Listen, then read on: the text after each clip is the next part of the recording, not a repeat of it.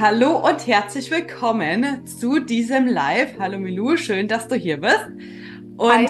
heute sprechen wir über deine Geschichte, wie du 13 Kilo abgenommen hast und zwar trotz Insulinresistenz, trotz Trauma und trotz Binge-Eating, also den Essanfällen, die du ja einfach am Anfang auch hattest. Ne? So schön, dass du hier bist. Ja, ich freue mich auch hier zu sein. Hallo an alle da. Ich hoffe, dass da sind. Herzlich willkommen bei Schlank durch Körpergefühl, dem Podcast, der dir zeigt, wie du glücklich abnehmen kannst und zwar ganz ohne Regeln und Verbote. Mein Name ist Veronika Zeitler und ich bin seit über zehn Jahren Coach und Therapeutin. Ich habe 20 Jahre Diäterfahrung und in den letzten vier Jahren über 200 Frauen dabei begleitet, durchschnittlich 15 Kilo abzunehmen. Und zwar mit Spaß, statt Quälerei. Also, lass uns reinstarten. Aber vielleicht magst du erzählen, wie du dich heute schon vorbereitet hast, eigentlich auf unser Gespräch. Und ich öffne kurz die Technik. Wie ich mich vorbereitet habe. Ja, ich habe auch, ähm, ich bin auch durch unsere ganzen Gespräche gegangen, durch die ganzen ähm, WhatsApp-Verläufe zwischen Veronika und mir. Und es war super emotional, es war sehr interessant. Also wie ich, wie ich dadurch mich gelesen habe und dann gedacht habe, ich habe auch Mitleid gehabt mit der Frau von damals. Also das ist eigentlich ja ich, aber weil ich jetzt so verändert bin und einfach auch zu sehen, was ich alles durchgemacht habe, wodurch ich gegangen bin, wogegen ich gekämpft habe und hier zu stehen und zu wissen, was ich alles überwunden habe, das hat mich dann auch ganz stolz gemacht. Also es war schon eine schöne Reise, jetzt auch die Vorbereitung auf dem Interview an sich. Mhm. Ja, ist es auch. Und das ist, ich finde es auch total schön, auch so super wertschätzend einfach, überhaupt sozusagen hier sitzen zu können und erzählen zu können, ne, wie du deinen Weg gegangen bist, der auch überhaupt gar nicht leicht war. Und früher vielleicht zu so diesen Gedanken von, ich bin halt verloren oder ich werde es halt nie schaffen, mich in meinem Körper wohlzufühlen. Und jetzt aber vielleicht auch die Frau zu sein, die andere inspirieren darf, ist auch wunderschön. Ja, dazu auch noch ein Gedanke, gell? weil wir hatten ja mal das darüber äh, gesprochen. Ich hatte mal ein Interview ganz am Anfang geschaut, wo ich im, im Coaching mit dir war. Und ich weiß noch, wie ich da während dem Interview geweint habe. Ich habe mich zwar gefreut für die Frau, aber ich habe so geweint, weil ich gedacht habe, ich komme nie an diesen Punkt, nie. Und ich habe gedacht, ach, das werde ich nie schaffen, einfach. Aber dann dran zu bleiben und zu sehen, jetzt ist man selber heute hier, auch wenn man noch nicht lange nicht fertig ist mit der Reise, aber einfach schon einen Teil geschafft hat und stolz auf sich sein kann, das ist schon schön. Ah, ich habe Gänsehaut. Das ist richtig, richtig, richtig schön. Ja. Ja. Wow, wirklich. Und ich meine, wir waren ja jetzt auch immer noch im Kontakt danach und so. Und insofern habe ich ja auch noch diese weiteren Schritte, die dann nach dem Coaching bis hierhin halt mhm. passiert sind, ähm, mitbekommen so ein bisschen. Und ich weiß genau, was du jetzt für eine unglaublich andere Frau geworden bist. Und zu dem Punkt kommen wir vielleicht gleich nochmal zurück, aber lass uns doch mal starten, wenn du magst. Wie ging eigentlich alles bei dir los? Wenn du Lust hast, dann nimm uns doch mit in deine Geschichte, wie es, ja, wie jetzt bei dir gestartet. Okay, für alle, die auch zuschauen. Also ich bin 30 und es hat bei mir schon sehr früh angefangen, in meiner Kindheit. Wir sind mit elf Jahren, also wo ich elf Jahre war, äh, umgezogen von Holland nach Belgien. Und die Umstellung war sehr, sehr viel für mich damals. Also man hatte ganz anderes Umfeld gehabt als Kind, dann eine andere Schule, zwei andere Sprachen, die man lernen musste. Und diese ganze Umstellung war schon viel. Und dann waren meine Eltern sehr viel weg, weil wir damals gebaut haben. Und ähm, dieses Alleinsein, da hat eigentlich die Essstörung an sich angefangen. Also da fing das schon an, dass ich mehr gegessen habe, um zu kompensieren, dass ich einsam war. Und das hat man damals ja noch nicht so gesehen, aber im Nachhinein kann man das schon so sagen. Mhm. Und da geht, das ging eigentlich so über die, über ein paar Jahre hinweg, dass man immer schon mehr gegessen hatte, natürlich auch zugenommen hat und alles. Ähm, das konnte ich aber dann noch ganz gut kompensieren mit viel Sport. Aber als ich dann ungefähr, ich war, glaube ich, war 15, ja, da ähm, habe ich auch ein Trauma erlebt. Also ich wurde vergewaltigt und dieser Punkt hat meine Essstörung nochmal auf ein ganz neues Level gehoben. Ähm, durch, ja, durch das Trauma an sich hat man ähm, das Selbstwertgefühl hat sehr, sehr gelitten. Und das hat mich in die Essstörung nochmal viel tiefer reingedrückt. Ab dem Moment war ich so unsicher mit mir selber. Ich wollte auch eigentlich nur vergessen, was geschehen war, weil ich gedacht habe, nur so kann ich normal weiterleben, also indem ich es versuche zu vergessen. Aber es hat natürlich nicht funktioniert und so kamen meine Essanfälle immer häufiger. Dann fiel ich in die Bulimie rein, wo ich auch verbrochen habe, um auf Gewicht eben zu bleiben, weil man wollte ja nicht zunehmen als, als jugendliches Mädchen. Und da habe ich teilweise Essanfälle gehabt, dann wieder exzessiv Sport getrieben und das ging ganz, ganz lange so. Ähm, die Familie hat es nicht so gern wahrnehmen wollen, deswegen war das auch keine Hilfe in dem Sinne. Und als ich dann, ähm, ja, ein Wow. bisschen später habe ich meinen Partner kennengelernt und wir haben auch schon sehr früh geheiratet und bin ich direkt ausgezogen und nach Deutschland gezogen. Und die Ehe an sich ist sehr, sehr gut, also bis heute. Aber natürlich war es am Anfang auch da manchmal schwieriger, weil ich eben durch meine Essstörung sehr viel Unsicherheit mit mir getragen habe. Und ähm, natürlich war ich dann wieder in einer anderen Umgebung, wieder alles von vorne anfangen in Deutschland. Und da war das eben dann noch exzessiver. Da sind die Essanfälle noch mehr geworden und dann habe ich das versucht zu verstecken vor meinem Mann. Ich wollte mich aber auch nicht mehr erbrechen. Also das, und da fing das Bing-Eating an sich an. Ich wusste gar nicht, dass diese Essstörung es auch, also dass es diese Essstörung auch gibt.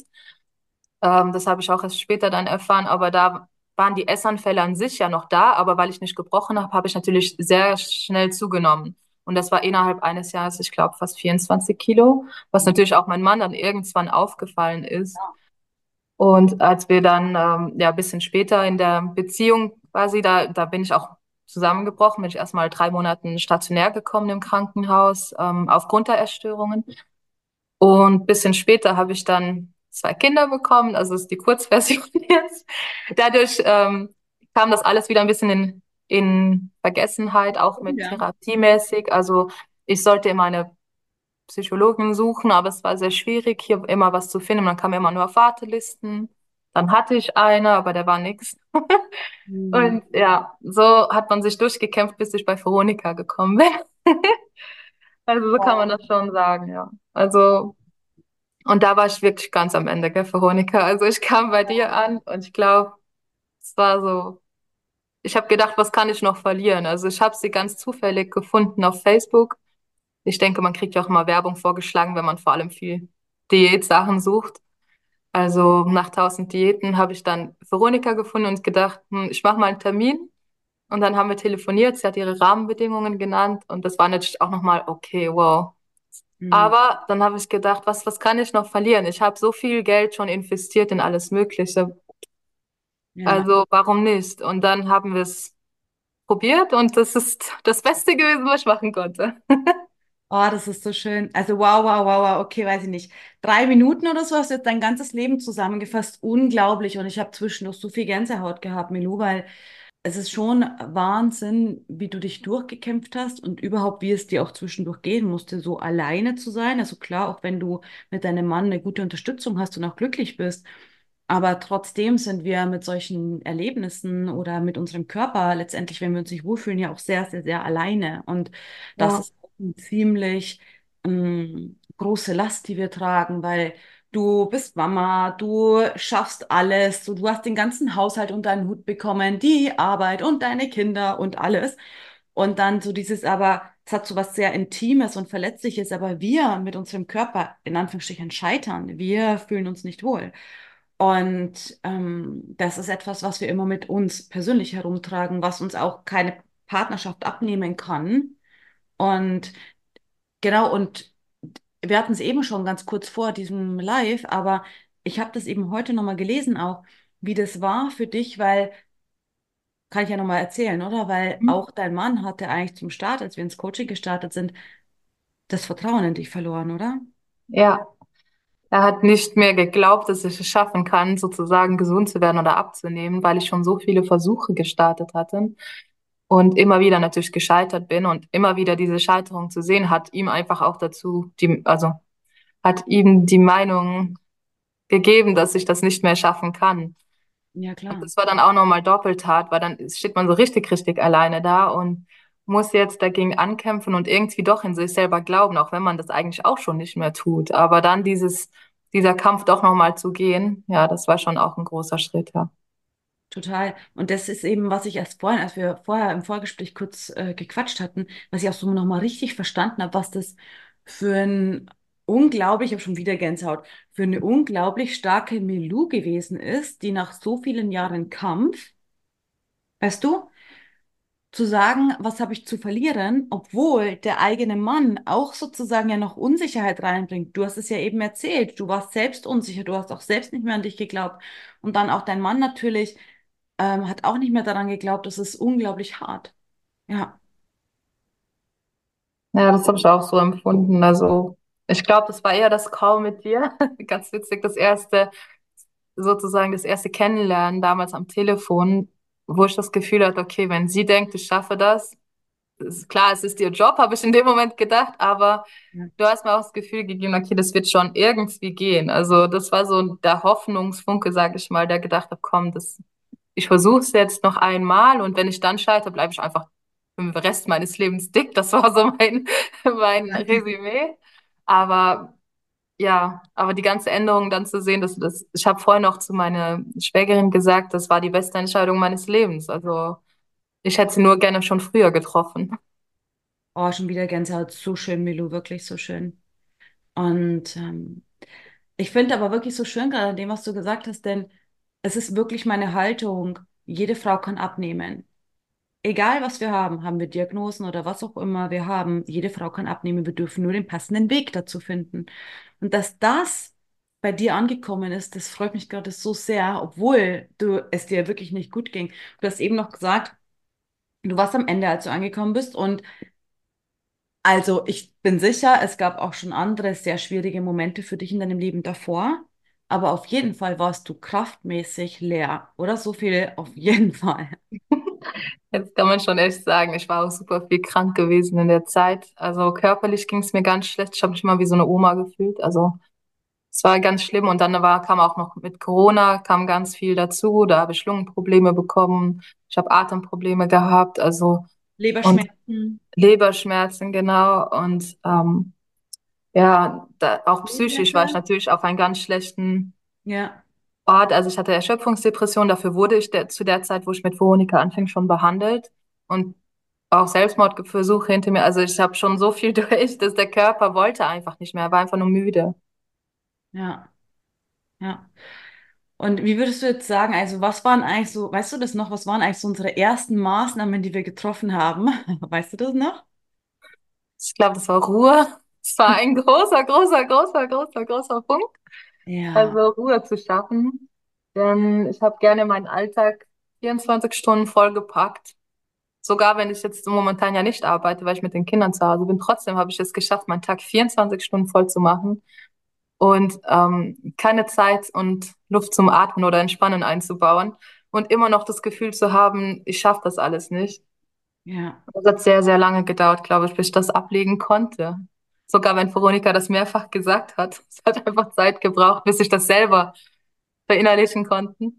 Und auch das emotionale Essen. Das war, glaube ich, auch ein ganz großer Punkt am Anfang direkt, wo immer, wenn es mir nicht gut ging, natürlich neigt man dann eher zum Essen, wenn man Essanfälle hat oder Essstörungen. Aber auch ähm, in den Momenten, wo Kinder zum Beispiel ins Bett waren und man das Gefühl hatte nach dem ganzen Tag, oh, jetzt verdiene ich mir auch meine Ruhe, meine Pause.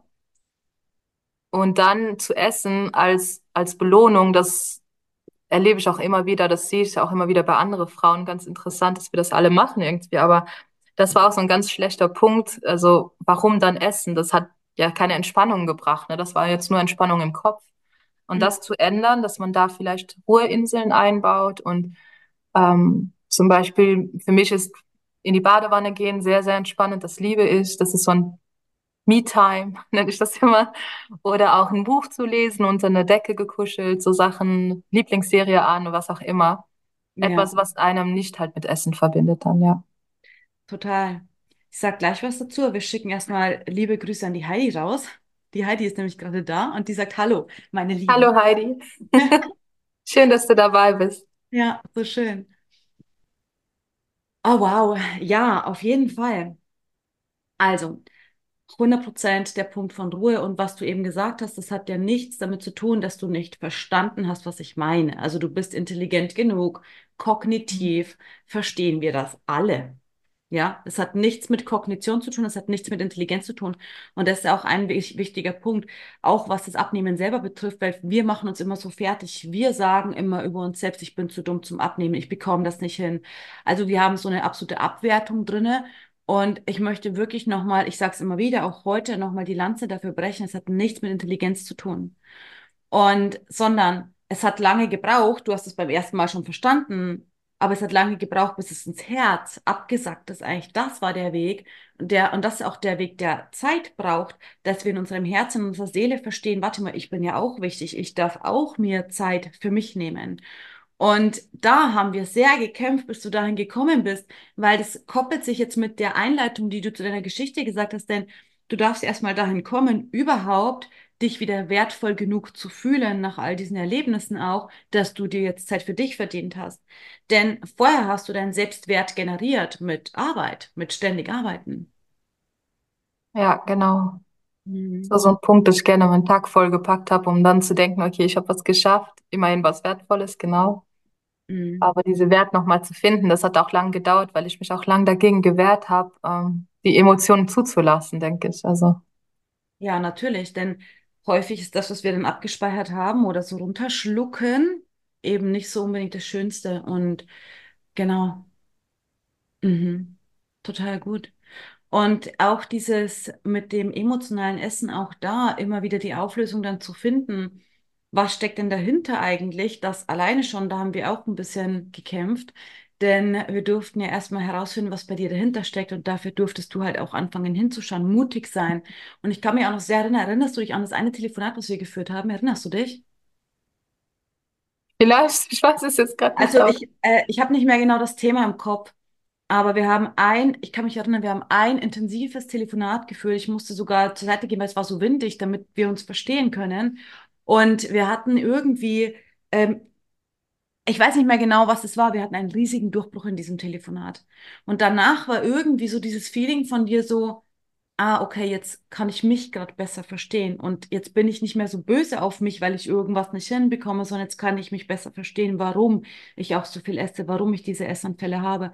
Und wenn wir alleine das schon mal schaffen, dann haben wir schon eine viel liebevollere Grundhaltung wieder mit uns, was dann wieder hilft, dass wir auch ähm, loslassen können. Ja. Ich weiß, teilweise konntest aber teilweise auch nicht, aber ich weiß, dass wir auch ein, auf jeden Fall ein Telefonat hatten, weil das aufgrund des Traumas war, wo ich groß und also da weiß ich, dass hm, ich das kann sein, dass das das viel gebraucht habe, das zu verstehen, weil du immer wieder gesagt hast, du brauchst die Ruhe und ähm, auch Ruhe, das Trauma zu verarbeiten. Aber ich wollte eigentlich nicht so richtig, weil ich nicht Klar. da reinfühlen wollte. Das war so das, das Problem. Also ich habe das immer gern noch weggeschoben. Und es hat sehr, sehr lange gebraucht, bis ich da über mich weinen konnte und auch das verarbeiten konnte. Aber es es zuzulassen, die Angst davor, die war einfach erst ganz lange Zeit größer. Ich weiß auch noch, dass ich im Chor gesessen habe und über Sachen geredet habe und weinen musste und mir war das peinlich. Und du hast immer gesagt, du kannst weinen. Und das war mir dann noch mehr peinlich, weil ich gedacht habe, nee, ich will nicht weinen. Also wurde ich sogar fast wütend innerlich, weil ich gedacht habe, nee, ich habe keinen Bock da drauf. Aber dann sich das zuzulassen, das ist auch schon mal so ein Schritt, dass man seine Emotionen einfach zulässt und ja. wenn sie dann da sind, dann versteht man auch besser, warum man das hat. Und dann kann man es auch gehen lassen nach einer Zeit. Aber das hat auch lang gebraucht, bis ich das verstanden habe. Ich habe auch vorhin noch ein, als ich auch die Vorbereitung gemacht habe, hatte ich im, im WhatsApp auch ein ähm, Sprachnachricht an dich gefunden, wo ich auch das Problem hatte. Da hatte ich auch ähm, vor anderen zu weinen, finde ich nie angenehm. So gar nicht vor meinem Mann, weil es auch als Schwäche dann empfinde also ich. Ja. Und dann habe ich auch eins geschickt, wo ich dann nachts geweint habe und das war genauso, aber dann zu wissen, okay, das ist okay, das darf da sein, das darf seinen Raum haben und danach geht es auch weg. Also das ist, man fühlt sich danach auch besser, dann ist es okay. Ja, genau, und ich, äh, das ist so gut. Ich möchte gerne nochmal anschließen an diesen Punkt, denn du hast vorhin gesagt, ähm, ist so witzig, wir, ich beobachte das auch bei anderen Frauen, dass sie eben auch wie ich abends dann auf der Couch essen. So, das war ja so das, was du vorhin gesagt hast. Ja, genau. Dann hast du gesagt, es ergibt eigentlich gar keinen Sinn, weil es beruhigt ja nicht, also es beruhigt nur den Kopf. Nur, es ist, es ergibt nur, also es ergibt schon Sinn, natürlich, sonst würden wir das nicht tun. So, und jede Frau hat dann natürlich auch einen anderen Hintergrund dabei. Gleichzeitig bei dir jetzt zum Beispiel hat es natürlich total Sinn ergeben, das Ganze runterzuschlucken, im wahrsten Sinne des Wortes. So, wenn du zur Ruhe gekommen bist, dann wäre es ja gefährlich geworden, dass das Alte hochkommt. Also hast du dann halt auch ähm, unter dem Vorwand, ich belohne mich jetzt für diesen anstrengenden Tag, der ja selber schon ein Selbstsabotagemechanismus war, 24 Stunden dir voll zu stopfen, um bloß nie zur Ruhe zu kommen. Ja, also das ist dann so ein, wie sagt man, eine Folge, eine Kettenreaktion, die sozusagen dir hilft, einfach alles runterzuschlucken. Und eins noch, auch für die Frauen, die vielleicht zuhören, und du erinnerst dich vielleicht auch, ein voller Magen, ein voller Magen führt über eine Körperreaktion zur Ruhe im Kopf. Das heißt, wenn wir die ganze Zeit hektisch sind, wenn wir die ganze Zeit unruhig sind, wenn wir immer so Stress haben oder so ähm, ähm, Overload ähm, haben, dann ist das große Essen, der volle Magen, ist das als einziges, außer du möchtest anders substituieren, aber wir sind hier beim Abnehmen und nicht bei sonstigen Substanzen, ähm, ist das Einzige, was sozusagen Ruhe erzeugt. Ja. Mhm. Okay, wow, kannst du dich noch erinnern, was so ein Durchbruch war für dich oder was so ein wichtiger, was so wichtige Veränderungen waren, dass du gemerkt hast, ah, ich bin doch auf dem richtigen Weg oder für mich geht's auch gut weiter? Uh, ähm, ja, wir hatten ja viele Durchbrüche, wie gesagt, das, das mit dem, mit dem Trauma war, war sehr viel für mich zu bearbeiten. Ähm, ich guck Das mal, ich habe war auch ein nochmal sehr, bisschen, ja, das war auch nochmal, ich kann ja nochmal ergänzen, glaube ich, weil das war auch nochmal so ein Punkt, der sich sehr viel Geduld gekostet hatte für dich, ne? Also vielleicht war das sogar der einzig große Durchbruch für dich. Ist ja sowieso eine super individuelle Sache. Aber das hat sehr viel Geduld auch für dich gekostet, weil ich kann mich gerade noch erinnern, fällt mir gerade eben ein, dass du oft so dann schon ein bisschen ungeduldig mit dir wurdest, so, ah, wann sind wir denn fertig ja, eigentlich? Wann sind wir denn durch mit diesem Traumathema? Und genau. und, und gleichzeitig, das ist so verrückt, weil weißt du, es gibt ähm, auch andere Leben, da wird das komplette Leben, komplette Jahrzehnte nur davon bestimmt. Und für dich war so nach kurzer Zeit so, können wir jetzt endlich mal fertig sein damit so? Genau, ich kann mich doch daran erinnern, weil das war, weil ich es unangenehm fand, wollte ich schnell, möglichst schnell weg davon. Und eben da hast du auch die ganze Zeit wieder deinen Finger reingelegt und gesagt, komm, komm, komm. Und ich dachte mir nur so, nee, hör jetzt auf.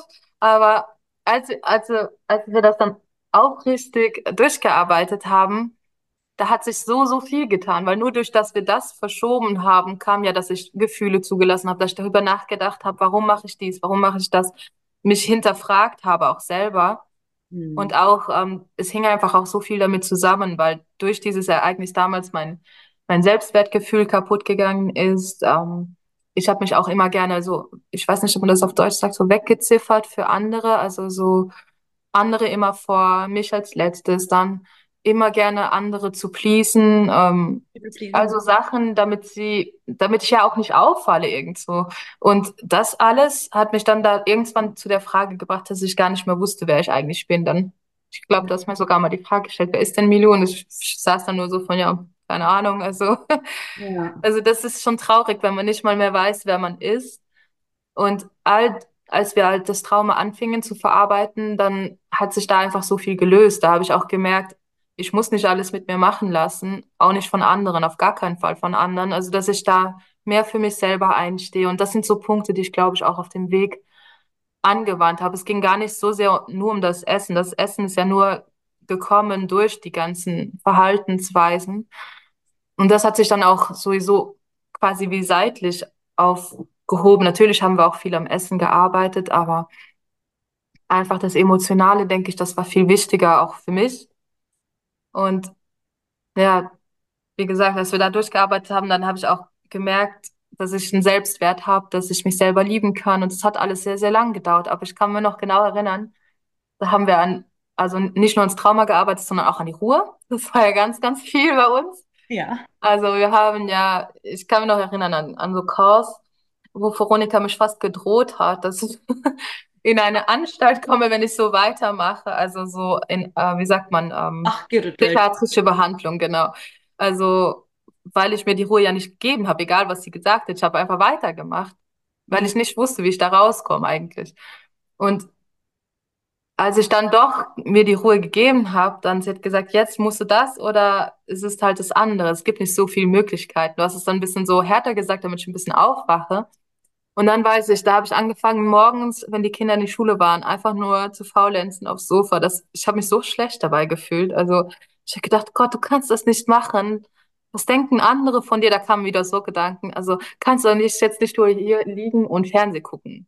Also, aber doch, ich habe es gemacht und tatsächlich kam dann die Ruhe. Ich, mein Körper fing an auch zu heilen. Ich war nicht mehr so oft krank und dann kam einfach die emotionale Ruhe auch und ich habe mich einfach angefangen, besser zu fühlen. Also es war echt so. Und danach habe ich dann gelernt, meinen Tag einfach besser einzuteilen. Weil klar, du kannst nicht den Rest deines Lebens jeden Morgen aufs Sofa liegen, ne? Oder nur einen Spaziergang machen und dann aufs Sofa liegen.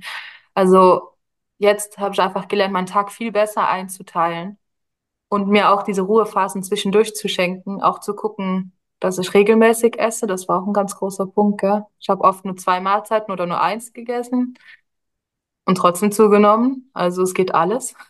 Mhm. Also. Genau.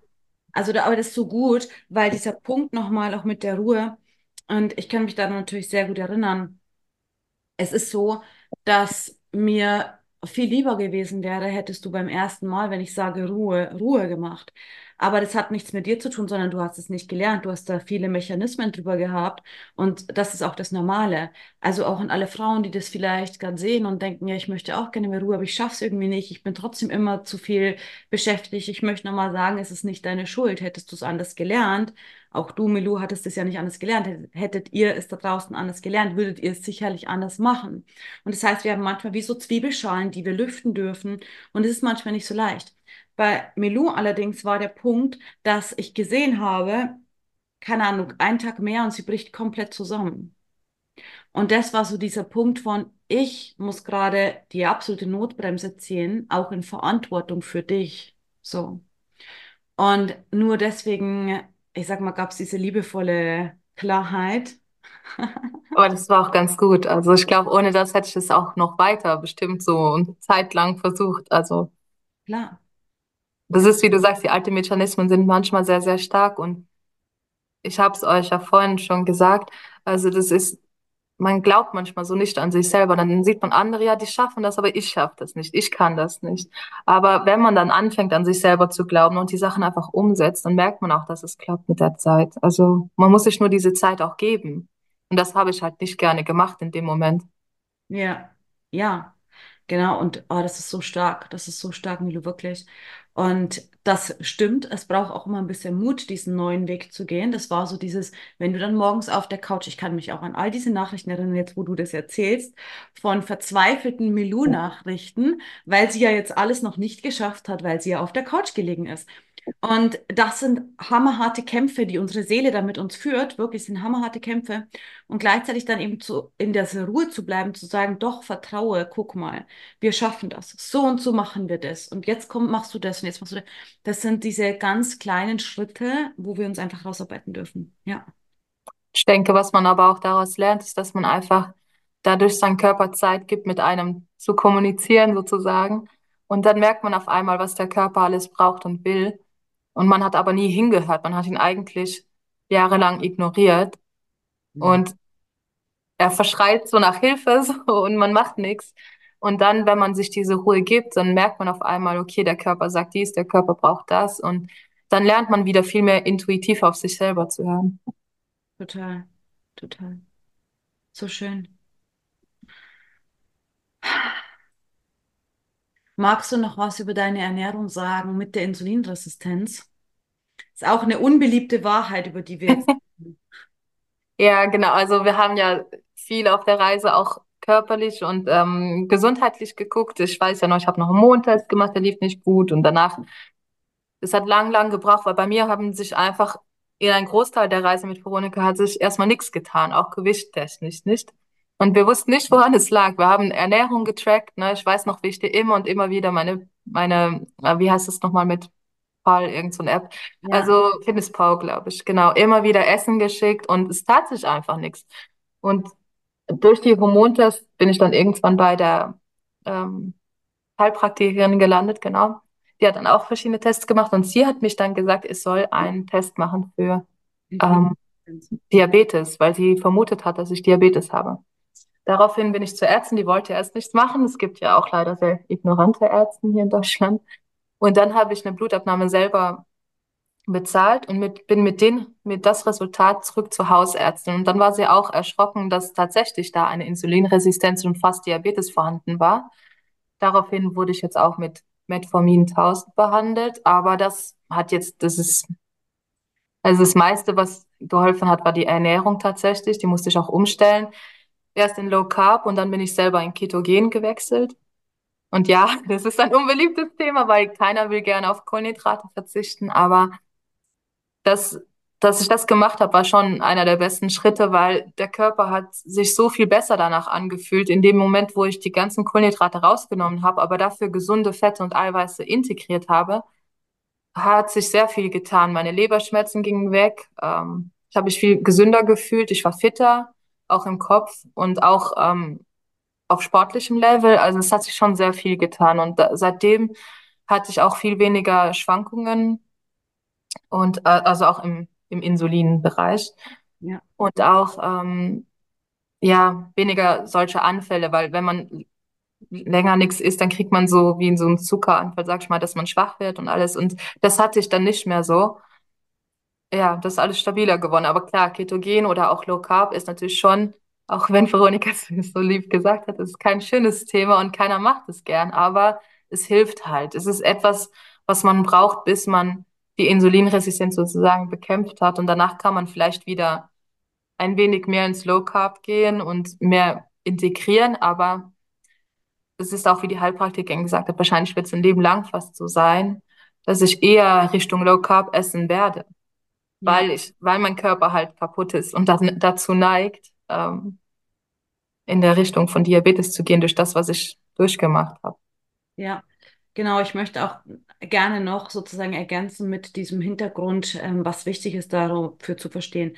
Also zum einen, es ist jetzt schon eine Zeit lang her, dieser Insulinresistenztest von dir. Jetzt mittlerweile ist es so, dass es, ich habe ja immer eigene Tests, das hattest du ja auch schon. Aber äh, das Insulinresistenztest-Thema war ein großes Problem immer, denn es ging nicht von zu Hause. Ich habe jetzt, gar nicht noch so lange her, Milo, vor, keine Ahnung, vor kurzer Zeit eine Lösung gefunden, wie ich tatsächlich den Frauen auch zum Start einen Insulinresistenztest schicken kann, der ähm, sehr wahrscheinlich funktioniert. Es kann immer noch eine Fehlerquote sein, dann schickt das Labor uns einen neuen Test.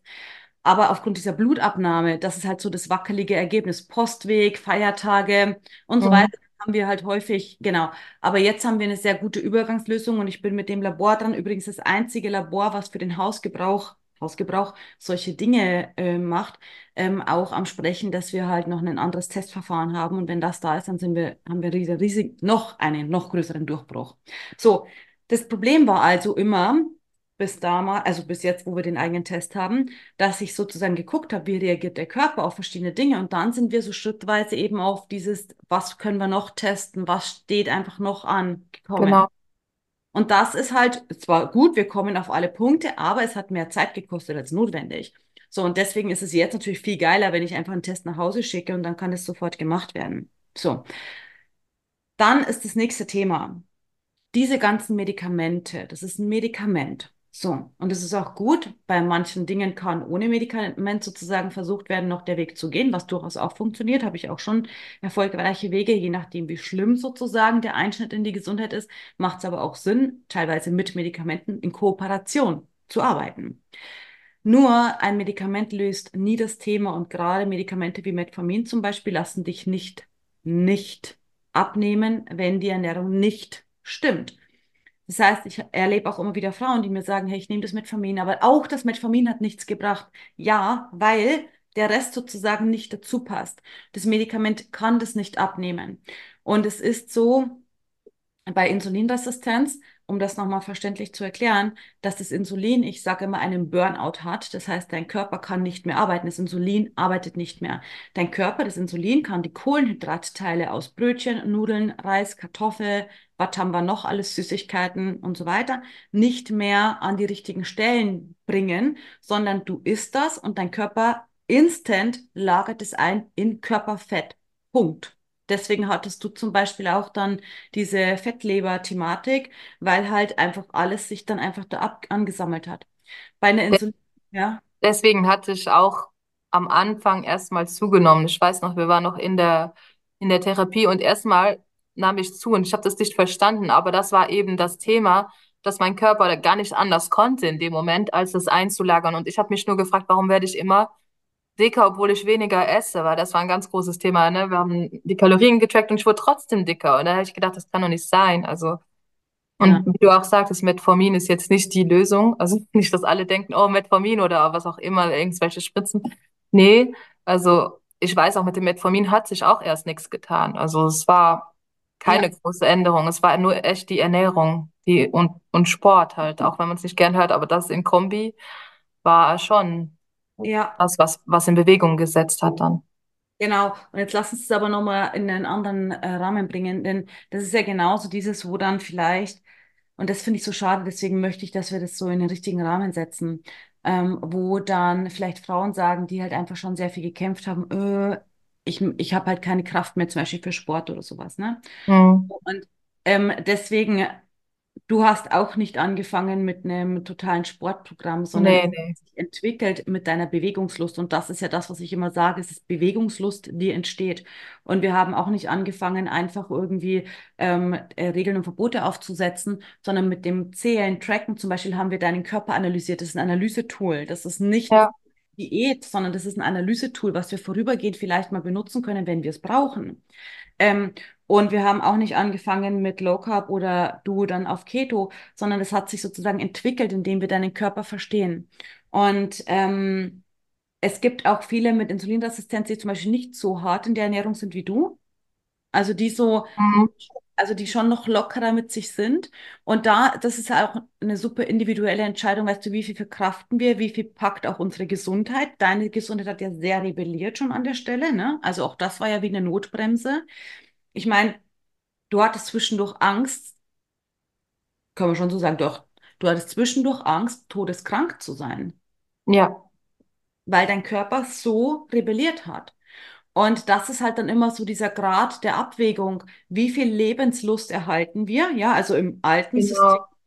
Und wo müssen wir einfach wirklich, weil unser Körper, unsere Gesundheit uns dazu zwingt, Dinge zu verändern.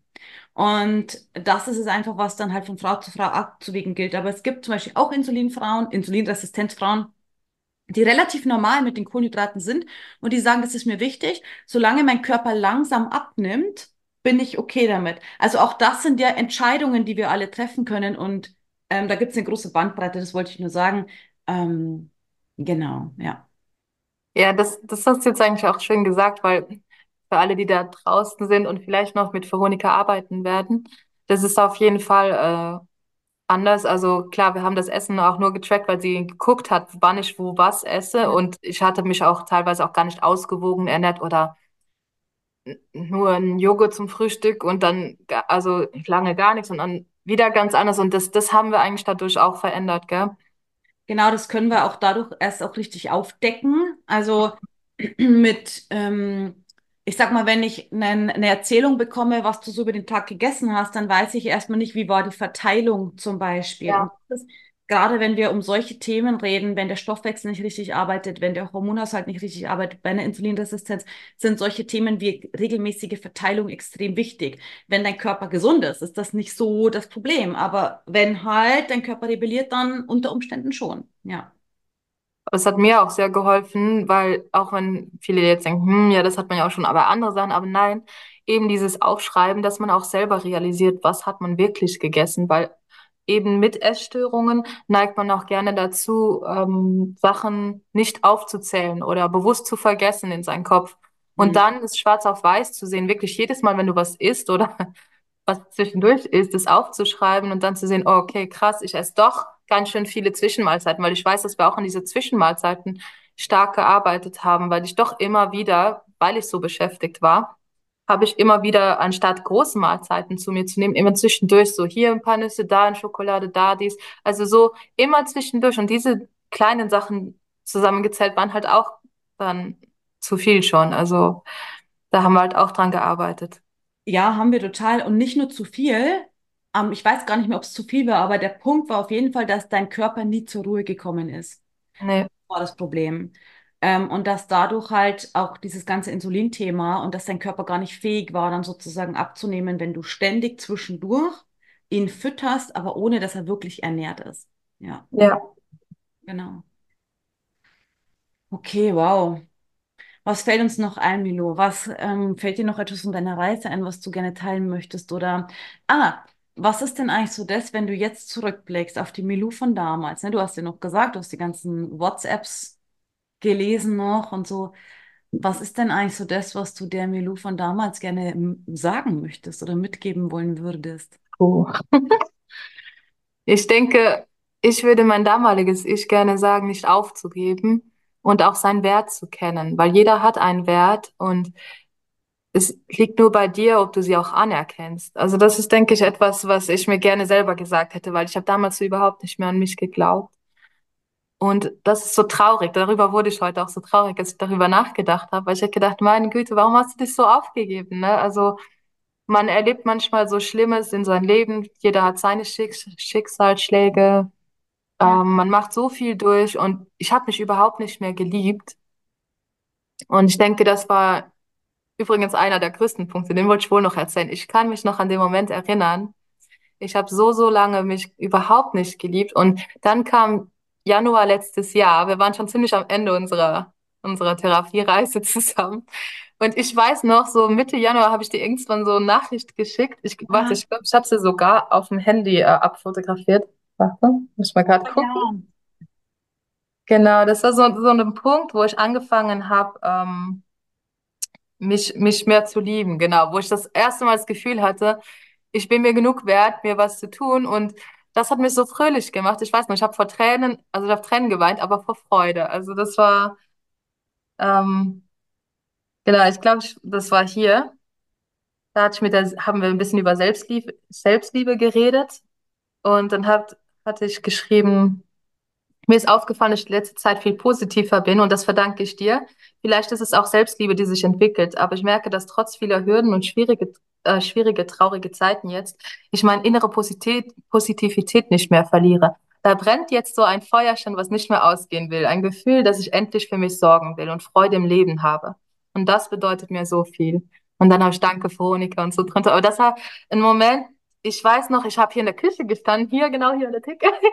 Und ich hatte was Rotes an, ich weiß es so, und ich habe nur geweint. Und das, ich dachte, warum weine ich jetzt? Aber das war so, keine Ahnung, der Moment der Erleuchtung, keine Ahnung, wie man es nennen will, aber es ist einfach echt so, ab dem Moment hatte ich so eine Lebensfreude und ich kann euch sagen, zu dieser Zeit war so viel bei uns los. Also mein Schwiegerpapa war an Krebs erkrankt, der ist auch leider mittlerweile verstorben. Es war so viel im Leben um uns herum los und wir wohnen ja auch alle jetzt zusammen. Also es war sehr, sehr viel schlechte Sachen momentan am Laufen. Und trotzdem hatte ich diese positive innere Energie. Ich sorge für mich. Ich gehe jeden Morgen spazieren und freue mich darüber. Ne? Also tu mir was Gutes. Ich komme nach Hause, ich mache mir mein gesundes Frühstück, was mir schmeckt, mit meinen Schokotröpfchen, alles Ding drauf. Also es ging mir einfach gut. So. Ich ging durchs Leben und ich dachte mir so, ich habe eine coole Familie, ich habe liebe Kinder, weißt, ich habe so, ich habe meine Momente genossen, trotz Schwierigkeiten. Weil Schwierigkeiten werden immer da sein, aber damit umzugehen, zu lernen und dann auch zu wissen, ich liebe mich selber genug, mir auch diese Zeiten zu geben für mich. Das war so viel in dem Moment, das ist so alles durchgekommen und ich war so, wow, das muss ich Veronika schicken. Das war, deswegen hatte ich es auch nochmal abfotografiert aus dem Chat raus, weil ich fand das so toll. Also, Ah, das ist so schön. So schön. Danke dir fürs Teilen auch nochmal und fürs Vorlesen. Denn ja, stimmt, das war ein ganz magischer Moment, können wir eigentlich sagen, ne? So absolut. Wo das wirklich, und das ist, aber das ist so toll, weil irgendwann sackt das alles ab und es war wie so eine Explosion eigentlich von, von lauter schönen Gefühlen, ne? Total schön. ja, genau. Hey, aber dieser Punkt von diesem Glauben an dich, ne? Und ich denke darüber nämlich immer wieder nach, denn es ging dir so, es ging mir so, es geht so vielen anderen Frauen so. Und offensichtlich haben wir es ja in diesem Telefonat dann irgendwie geschafft, dass du dir so weit vertrauen kannst und glauben kannst oder mir glauben kannst oder unserem Weg glauben kannst, wie auch immer, dass du dann gestartet bist, ne? So.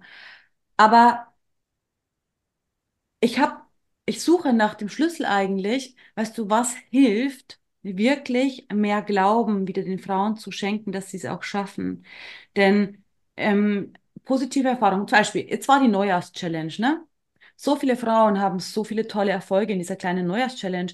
Das sind so die ersten Beweise, wo ich denke, ja, und du kannst auch an dich glauben, dass du das auch schaffst. So, ja, so, ja. So, Genau. genau. So, aber ansonsten, was ist noch, was dir noch einfällt? wie dieser Glaube zurückkommt, jetzt auch vielleicht einfach für Frauen, die gerade zuhören. Oder was hättest du damals gebraucht? Gibt es vielleicht etwas, was dir einfällt, was du damals noch gebraucht hättest? habe ich damals gebraucht? Puh. Ähm, ich denke einfach, an sich selber zu glauben, das ist schon ein großer Punkt, weil viele, die diesen Weg halt gehen wollen, weil sie nicht mehr weiter können, haben einfach diesen Glauben an sich selber verloren. Also man denkt nicht mehr, dass man es überhaupt jemals noch schafft, vielleicht die Frau im Spiegel sehen zu wollen, die man, die man ist. Aber eigentlich steckt die schon tief in einem. Man muss es nur halt zu Vorschein, zum Vorschein holen. Und das klingt vielleicht kitschig, aber das ist echt so. Also es gibt ja immer dieses Bild, sehe ich immer vor mir, was, was man manchmal im, im Pinterest zum Beispiel sieht, so diese äh, schlanke Frau, die sich aus so einer Ja. dicken Frau raushämmert, gell?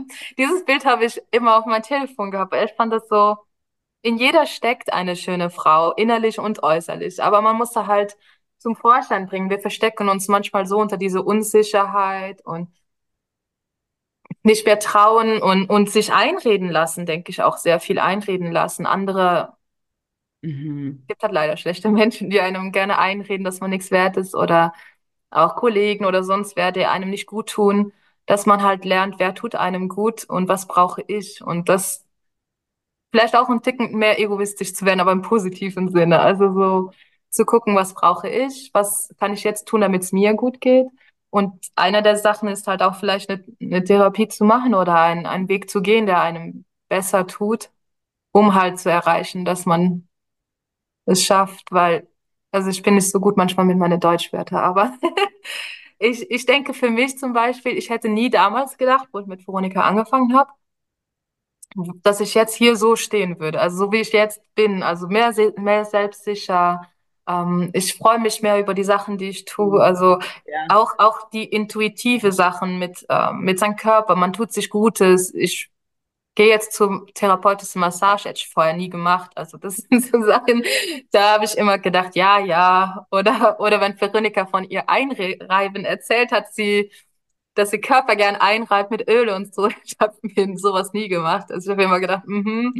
Als ich das hörte, ich musste manchmal schon ein bisschen innerlich lachen, aber jetzt merke ich auch, wie gut es einem einfach tut. So diese Zeit für sich selber, diese Wellness-Oase, sage ich mal, ne? Ja. einfach sich selber Gutes zu tun. Und das strahlt man dann auch wiederum aus und lebt das auch in seine Partnerschaft, in andere Bereichen viel mehr aus, wenn man sich selber einfach besser fühlt. Und das könnt ihr alle erreichen, aber man muss halt viel an sich arbeiten. Das ist so. Also ich wollte es auch teilweise nicht. Ich weiß noch, wie ich gekämpft habe, mit mir selber auch.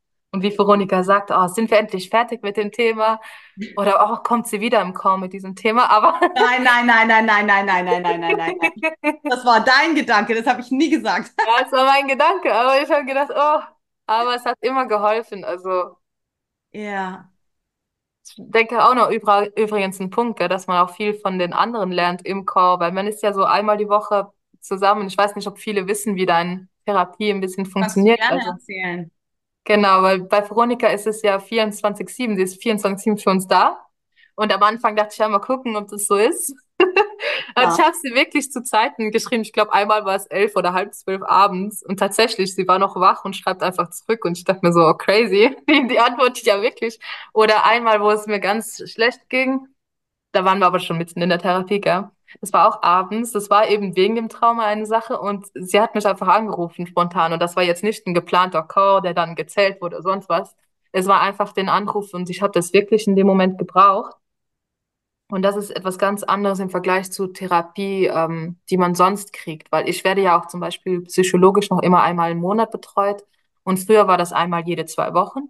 Aber das ist ja was ganz anderes, weil du musst immer zwei Wochen warten, bis du mit deinen Problemen vielleicht mit jemand reden, darüber reden kannst und Tipps kriegst oder, oder andere Sichtweisen erklärst bekommst. Und das, das fand ich halt bei der Therapie so toll, dass man 24 Stunden sozusagen den ganzen Tag halt mit Veronika ähm, sich austauschen konnte. Das heißt nicht, dass man jede Minute geschrieben hat, aber egal wann es mal am Tag war, einmal am Nachmittag, nächsten Tag vielleicht am Morgen, dann ist es einfach so. Und auch diese Gruppencalls, man hat ja einmal im Woche ein, ein Call und dann ähm, lernt man auch viel von anderen Frauen. Also jeder hat so ganz unterschiedliche Probleme. Aber indem sie das erzählten, fühlt man sich erstens nicht so allein mit seinen Problemen und denkt nicht, oh Gott, ich bin so schräg. Nee, also viele haben leider diese Probleme. Und dann merkst du auch, indem Veronika mit ihnen über die Sachen redet, kann man auch wieder viel für sich selber rausziehen. Was habe ich jetzt von den anderen gelernt? Am Ende hat sie auch immer gefragt, was hast du mitgenommen? Und manchmal war es gar nicht nur sein eigener Punkt, sondern auch zwei, drei von den anderen Frauen, die mir gesagt hat, hey, die nehme ich jetzt wirklich für mich selber mit und baue die an meinen Alltag ein oder arbeite an dieser Eigenschaft oder sonst wie. Ja. Und das ist einfach was ganz anderes. Also Ja. auch das persönliche Interesse, denke ich, gell, Veronika, das dürfen wir ja trotzdem nochmal im Vordergrund stellen, dass du wirklich an jede Einzelne interessiert bist. Das finde ich ganz, ganz schön. Also das findet man auch in keine andere Therapeutin. Mhm. Also du bist interessiert an jede Einzelne von uns und ja, das merkt man einfach. Du bist mit deinem Herz dabei und das ist was Schönes. Also da, Oh, da wollte ich dich nochmal danken für die ganze Reise, also, die wir zusammen gemacht haben. Ja, danke dir auch dafür. Und das ist so natürlich, denn ich weiß genau natürlich, wie es sich anfühlt. Ich kann euch das nicht abnehmen. Ich, so, ich kann es nicht abnehmen. Glaub mir, wenn ich das könnte, ich würde so gerne einfach mit der Post verschicken und dann hast du deinen Traumkörper. Ich würde so gerne tun. Ich kann nicht. Aber Schön, aber es geht nicht. das geht nicht, nein. Aber was ich geben kann, ist den besten Weg dahin und dass ich da bin mit Herz, mit jeder Sekunde, mit Seele, mit allem, was ich weiß und erlebt habe. Und ähm, das gebe ich immer aus vollstem Herzen, total. Ja. Genau. Und eine Sache an euch da draußen, ich habe auch mal, wie gesagt, ich glaube, ich habe es vorhin einmal schon gesagt, aber ich habe auch gesagt, äh, so vor einem Interview äh, gesessen und gedacht, nee, niemals, das wird niemals funktionieren. Aber Warten wir kurz, Milou ist gleich sicher wieder da. sorry, ich bin irgendwie abgestürzt. Ich habe es dir gerade geschrieben und dann war alles aus. Du warst eingefroren. Ist gar kein Problem. Ähm, du bist stehen geblieben bei diesem Punkt von, auch du bist vor einem Interview gesessen und hast gedacht, dass es niemals funktionieren wird. Ja, genau. Und deswegen wollte ich euch das dra- draußen nochmal sagen, weil ich weiß, ich habe wirklich geweint während diesem Interview und ich habe gedacht, nee, nee, nee. Also ich komme nie an den Punkt, aber hier sitze ich, ich bin an den Punkt gekommen und deswegen glaubt einfach an euch, ihr arbeitet an euch und ihr werdet das auch schaffen. Also irgendwann wird man auf diesem Weg sein und ich muss trotzdem noch viele Kilos abnehmen. Also im Titel steht 13, jetzt bin ich bei ein bisschen mehr schon, aber ähm, ich muss noch, noch einen größeren Weg. Man sieht ja auch noch, es ist noch ein bisschen da, was abgehen muss. Aber das ist okay. Also ich bin jetzt voll okay damit. Und früher hätte ich mich so Stress gemacht, dass ich das, also auch körperlich, du musst abnehmen, du musst das schaffen, du musst dünn werden für den Sommer, für dies, für das. Mhm. Nein, jetzt bin ich auf meinem Weg. Ich mache mir auch gar nicht mehr so viel Gedanken um alles. Also es läuft einfach, weil man gute Entscheidungen trifft und die wirken sich halt auch so aus. Wenn man gute Entscheidungen trifft im Essen, dann wird sich auch das körperlich bemerken lassen. Und wenn man ein wenig mehr bewegt, sei es jetzt nur spazieren gehen, schwimmen oder auch ähm, voll hier Muskeltraining oder so, also das wird sich auch aus, auszahlen. Und auch diese Ruhe im Kopf zu haben, das ist jetzt unbezahlbar. Früher kreisten sich all diese Gedanken bei mir immer nur ums Essen, durch die Essstörungen halt. Und das ist, man sagt ja mal, das ist ein bisschen wie beim Alkoholiker. Einmal Alkoholiker, immer Alkoholiker. So ein bisschen mit Essstörung könnte man es auch sagen, aber trotzdem kann ich jetzt sagen, dass es gar nicht mehr so im Kopf bei mir ist. Ich bin im Kopf viel freier geworden. Also ich habe nicht ständig diese Gedanken, oh, was esse ich gleich und oh, ich brauche jetzt unbedingt Mhm. etwas, um mich zu beruhigen oder das ist alles weg, diese ganze, auch das ganz viele Reden über Essen, das tut man auch als ähm, Essgestörter. Mein Kinder im Moment bitte. Mhm. Milou, da bist du wieder. Ich ähm, habe gerade eben gesagt, ich möchte dich was fragen, ob das für dich auch so ist vom Gefühl her, ne? Denn ich sage immer, bei Essstörung ist auch 80-20. Mm, 20 Prozent des Heilungsweges lösen 80 Prozent des Weges und dann braucht es einfach nochmal 80 Prozent des Aufwands, um die letzten 20 Prozent zu lösen. Und das wird bei den meisten einfach vergessen. Wenn wir diese Extraschleifen aber drehen, dann haben wir sehr wohl die Möglichkeit, dass dieses ganze Süchtige aus unserem Kopf wieder verschwinden kann. Würdest du das unterschreiben? Schwierig. Ja, also ich würde es zu 95 Prozent unterschreiben. War- Also, weil ich kann mich jetzt auch noch erinnern, wir hatten ja ähm, oft das Thema, dass ich ja, wenn es emotional komplett überfordert war, dann habe ich gegessen. Und ähm, oder hatte dann einen Essanfall, auch noch während der Therapie teilweise. Und das haben wir dann wegbekommen sozusagen. Und dann kam jetzt, nach der Therapie, also hatte ich ewig, ewig gar nichts, war alles super. Und dann kam eine ganz schwierige Phase in meinem Leben jetzt mit meiner Familie, aber das lege ich jetzt nicht näher aus, aber es ist einfach ganz, ganz schwer emotional. Und ähm, dann habe ich wirklich einen Abend wieder gesessen hier auf, auf die Toilette, also auf, im Bad war ich alleine, weil ich mich da zurückziehen kann, sozusagen. Und habe da um halb zwölf abends mit Essen gesessen. Und ich dachte mir, was machst du hier? Und das war der Moment, wo ich mir bewusst war, das ist diese le letzten 20 Prozent, würde ich dann vielleicht sagen, die du Ja, erwähnst, ne? dass der Körper bei der absolut, absoluten Notlösung versucht, nochmal darauf zurückzugreifen. Aber jetzt wird mir bewusst, dass das nicht in Ordnung ist. Und ich kehre komplett zurück zu meinem Alltag. Früher wäre ich, wäre das stärker gewesen wie ich. Und jetzt ist es andersrum. Der, der Wille ist jetzt stärker. ja, Und sogar wenn man dann dies eine Mal isst oder sonst was, dann ist es nicht das Ende der Welt. Man kommt wieder zurück in seinen Alltag und ist es sich bewusst. Und das, dieser Schritt, dass man sich das bewusst ist, ist sehr, sehr viel wert. Also da kann man gut mitarbeiten und ja, damit kann ich auch gut leben. Also ich weiß, dass solche Sachen vielleicht noch kommen, aber das ist kein Problem mehr für mich darstellt. Das ja, ist ein, einfach echt eine Erleichterung, wo ich auch stolz auf mich bin, dass ich immer an so, an so Punkte jetzt gekommen bin und dran gearbeitet habe. Ja, meine Familie kommt alle rein, ich höre sie. Aber ich glaube, sie gehen gleich auf mich. Ja, voll schön. Mm. Gibt es vielleicht noch etwas, Milou, was du noch sagen möchtest, was du anderen Frauen sonst noch mitgeben möchtest, was du noch hier lassen möchtest? Ich glaube, ich habe schon viel gesagt, einfach, ähm, dass ihr es euch wert seid, die Selbstliebe zu finden, weil das ist unbezahlbar. Also einfach diesen Moment zu erleben, wo du sagst, hey, ich liebe mich selbst und ich habe in meinem Fall jetzt sind es, ich bin jetzt 30, ich habe mit 28 mit dir angefangen, gell? Ähm, ich habe so viele Jahre meines Lebens verschwendet, auch gute Jahre, denke ich, gute Jahren in den Zwanzigern auch, wo, wo eigentlich schade ist im Nachhinein. Ne? Ich habe vielleicht diese Zeit gebraucht, bis ich zur Therapie kam, aber das muss nicht so sein. Also verschwendet nicht noch mehr Zeit Ja, und Energie auf Sachen, die vielleicht nicht funktionieren, sondern macht etwas, was, was euch wirklich helfen wird. Ne? Also, weil man wird so viel glücklicher sein. Es ist Arbeit, aber es zahlt sich so, so aus in jedem Lebensbereich. Das mhm. kann man gar nicht in Worte fassen. Ich habe schon die ganze Zeit vor dem Interview überlegt, wie kann ich das jetzt in Worte fassen? Aber ich glaube, das geht gar nicht, weil man spürt das einfach. Ja, dass du hängst an dem gleichen Punkt, wo ich auch immer hänge, weil ich versuche das auch immer für die Frauen in Worte zu fassen. Und es ist halt ein Lebensgefühl. Natürlich sehen wir auf der Waage, wir sehen minus 10, minus 13, minus 15, was auch immer. Wir sehen auf der Waage die Zahl. Aber es ist ja auch ein ganz anderes Lebensgefühl, wieder zum Beispiel Spaß am Leben zu haben. So dann dich zu trauen, ins Schwimmbad zu gehen, dich trauen, zur Massage zu gehen, die Klamotten zu tragen, die du wieder tragen möchtest, geduldig zu sein mit dir, mit deinen Kindern, mit deiner Partnerschaft. Vielleicht nochmal wie neu verliebt zu sein in deiner Partnerschaft. Vielleicht habe erzählt, ja. bei euch nämlich. So, ähm, vielleicht auch überhaupt einen komplett neuen Kontakt, eine bessere Kommunikation in der Partnerschaft zu haben. Vielleicht auch wieder sowas wie Sexualität zu erleben, weil die Scham weg ist.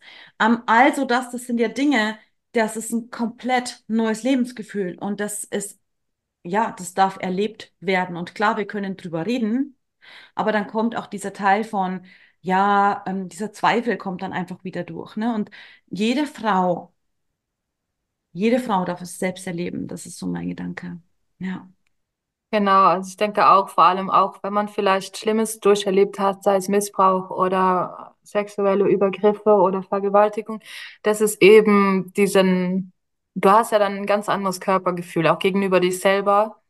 Du akzeptierst deinen Körper nicht mehr so, wie er soll, obwohl du vielleicht nicht, also auf gar keinen Fall schuld bist, aber das ist, man fühlt sich so und auch in seiner Partnerschaft wird sich das unbewusst zeigen, aber wenn man dann ähm, an dieses Trauma arbeitet, dann kriegt man auch so viel Lebenslust zurück, auch in dem Sinne, dass man halt seinen Körper wieder mehr vertraut und auch mehr Gefühl bekommt da drin. Und das ist, denke ich, sehr wichtig für andere Frauen vielleicht, die das durchmachen, dass ihr das tatsächlich wieder fühlen könnt, auch in eurer Partnerschaft. Also, dass sie da dieses Vertrauen zu euch selber wieder zurückerlangt, Ja, dass man ähm, Freude haben kann an seinem Körper.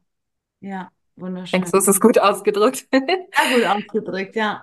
Sehr, sehr schön. Also Und, und jetzt fiel mir auch noch zwei Momente ein, wo du gesagt hast, so diese Momente, Aufnahmen, die man hat durch dieses Glück, ne, das kann man eben nicht so in Worte fassen. Aber bei mir war es zum Beispiel auch so durch das Trauma, dass ich mich wie nicht ähm, hab anfassen lassen durch andere und nur nicht mal für gesundheitliche Zwecke. Und ich weiß noch, wir waren an einem Punkt, ich war ja sehr viel krank, auch während der Therapie, wo ich tatsächlich ähm, nicht mehr gut laufen konnte und ich musste den Unterrücken massiert bekommen. Aber das es gab nur einen Mann in der Gegend, der das machen kann, einen Mann. Und dann habe ich gedacht, oh nee.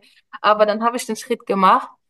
Und das war auch nur dank der Therapie, dass ich dazu fähig war, diesen Schritt zu gehen. Und auch dort war es natürlich erstmal unangenehm, aber ich habe ihm das dann auch sofort gesagt, und mir ist das irgendwie unangenehm, ich habe da sowas erlebt. Und dann, er war so verständnisvoll und hat direkt, ist drauf eingegangen, hat es ganz liebevoll gemacht, jeden Schritt gesagt. Und danach war ich auch unheimlich stolz auf mich. Und das sind so kleine Momente, die für andere vielleicht ganz belanglos erscheinen. Aber für mich war das so riesige Schritte, so, oh, du lässt dich anfassen durch eine fremde Person zum Beispiel. Also das war schon so für therapeutische Zwecke. Aber ja, also das, dass du das machst, das ist schon so ein Schritt nach vorne. Oder für mich selber stark zu werden, auch innerhalb der Familie vielleicht. Mal sein eigenes Wort wiederzufinden, zu sagen, nee, bis hierhin und nicht weiter, hier ist meine Grenze. Und das, so, so Momente wieder zu erlangen, das ist auch viel wert. Unglaublich, tolle Punkte. Un, ist unbezahlbar. So, und was du da erlebt hast mit diesem Therapeuten, der dich massiert hat, ist auch eine super mh, korrigierende Erfahrung, denn du hast einen Moment erlebt, wo du auch schmerzhaft warst und trotzdem warst du sicher. Du Ja, warst sicher. So. Und deswegen, deswegen sind das so ganz besondere Momente, die unendlich viel wert sind. Ja. genau. Oh, ich finde es so schön. Danke dir fürs Teilen deiner Geschichte auch. Und ich liebe so sehr deinen Mut, auch wirklich hier zu sein und eben von deiner Geschichte zu erzählen. Denn auch das hättest du am Anfang niemals getan. Und jetzt sitzt du hier und ähm, kannst ein Vorbild für andere Frauen sein. Und das ist unendlich schön. Also wirklich, da bin ich ganz stolz auf dich und du darfst auch ganz stolz auf dich sein. Und was gibt's noch zu sagen? Ich glaube, wir haben alles. Vielleicht noch eins für all die Frauen, die gerne ins Coaching starten möchten. Ich werde auch unter den Call hier den Link der zum Wohlfühlgespräch euch posten. Es ist jetzt gerade die Runde gestartet. Das heißt, ich habe gerade keine offene Runde, aber du kannst trotzdem dir einfach einen Termin buchen. Wir können miteinander sprechen und dann können wir gucken, wann eben die nächste Runde für dich passend startet. Also auf jeden Fall. Es wird auch ich weiß noch nicht genau wann, aber bald wieder möglich sein. Und das heißt, buch dir einfach einen Gesprächstermin bei mir und dann lass uns schauen, wie wir für dich starten können in dein Coaching. Danke dir, Milou, für deine Zeit. Gerne. Und ähm, all die Fragen, die vielleicht noch aufkommen, können die Frauen ja unten dann noch in die Kommentare schreiben. Wir können es ja dann sehen und auch nochmal beantworten, wenn noch Fragen sind. Ansonsten. Genau, ich beantworte sie auch gerne. Ja, Ansonsten äh, werde ich den Call gleich hier beenden, zumindest die Live-Übertragung in Facebook. Und wir sehen uns dann gleich noch hier im Zoom und können noch ein bisschen quatschen. Ich schicke euch einen wundervollen Samstag und danke dir, Milou. Lasst es euch gut gehen. Bis ganz bald. Danke dir. Tschüss. Tschüss.